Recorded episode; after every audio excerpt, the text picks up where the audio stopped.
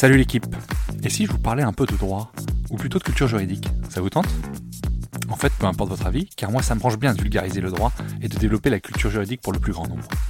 À la croisée des chemins entre références historiques, applications pratiques et notions théoriques, je vous propose de m'accompagner afin d'essayer de simplifier la compréhension de nos notions juridiques avec, si possible, un ton léger et un peu d'humour.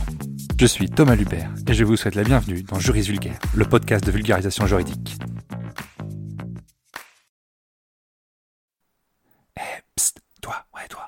Tu veux me donner un petit coup de pouce, donne une note et un avis sur le podcast. Ça aide au référencement et surtout ça me fait très plaisir. Allez, bonne écoute. Alors qu'il me faut présenter la démission de mon gouvernement, je voulais vous dire combien j'ai été passionné par cette mission, guidé par le souci constant que nous partageons d'aboutir à des résultats rapides et tangibles pour nos concitoyens. C'est en ces mots qu'Elisabeth Borne a démissionné lundi 8 janvier 2024. Elle a depuis été remplacée par Gabriel Attal, qui devient, à 34 ans, le plus jeune Premier ministre de la Ve République.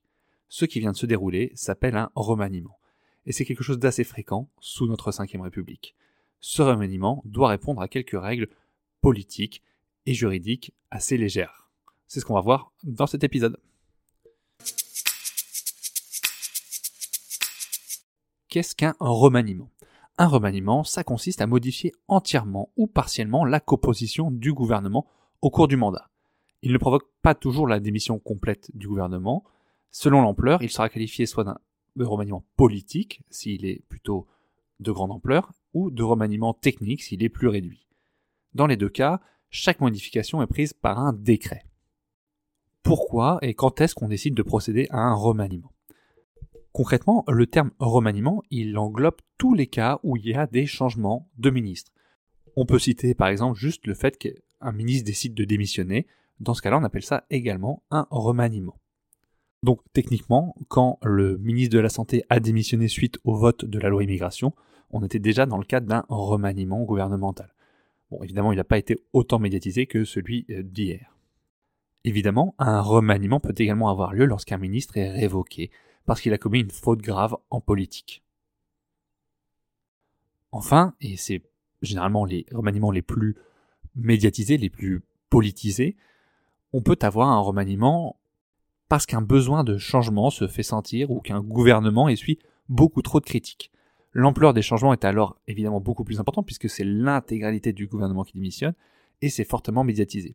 C'est techniquement ce qui est en train de se passer ici puisque le président Emmanuel Macron semble vouloir donner un nouveau souffle à son quinquennat en changeant d'équipe gouvernementale et notamment de Premier ministre. Alors quel est le fondement de ces remaniements? Eh bien c'est la Constitution de la Ve République qui prévoit en son article 8 le président de la République nomme le Premier ministre, il met fin à ses fonctions sur présentation de celui-ci de la démission du gouvernement, sur la proposition du Premier ministre, il nomme les autres membres du gouvernement et met fin à leurs fonctions.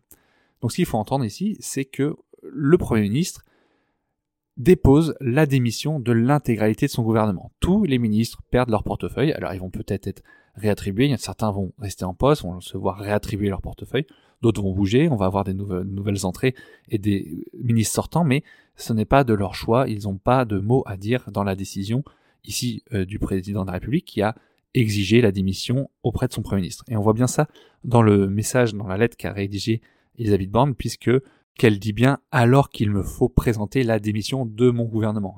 On voit bien ici une obligation dans la formulation choisie par Elisabeth Borne.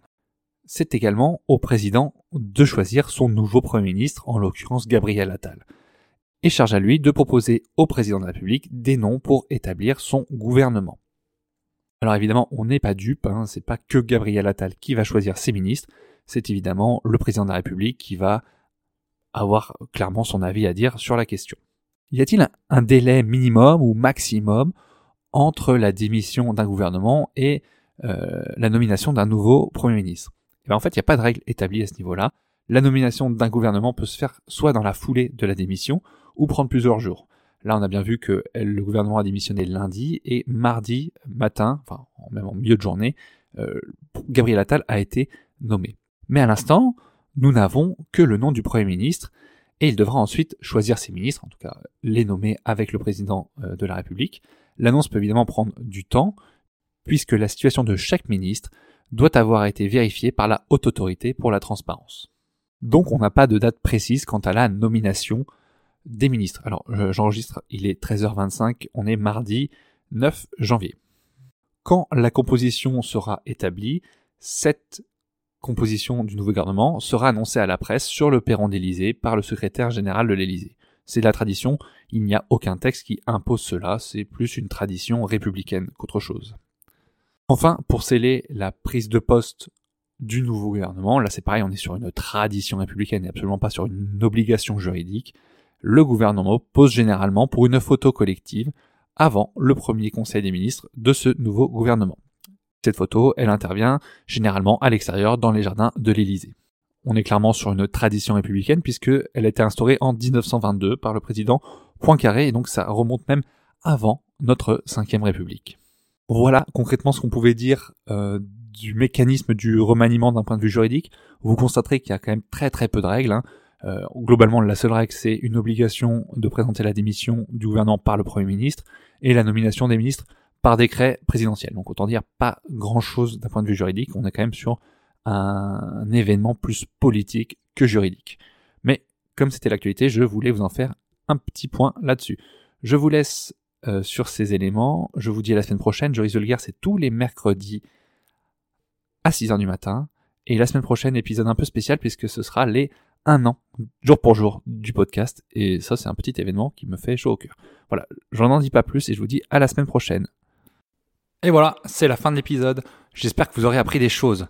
Encore une fois, si vous voulez me donner un petit coup de pouce et m'aider dans le référencement du podcast, je vous invite à laisser une note 5 étoiles sur Apple Podcast ou sur Spotify et également laisser un avis sur Apple Podcast. Déjà, ça me fait vachement plaisir et en plus, ça convainc d'autres personnes d'écouter. Alors, merci d'avance. À plus la team.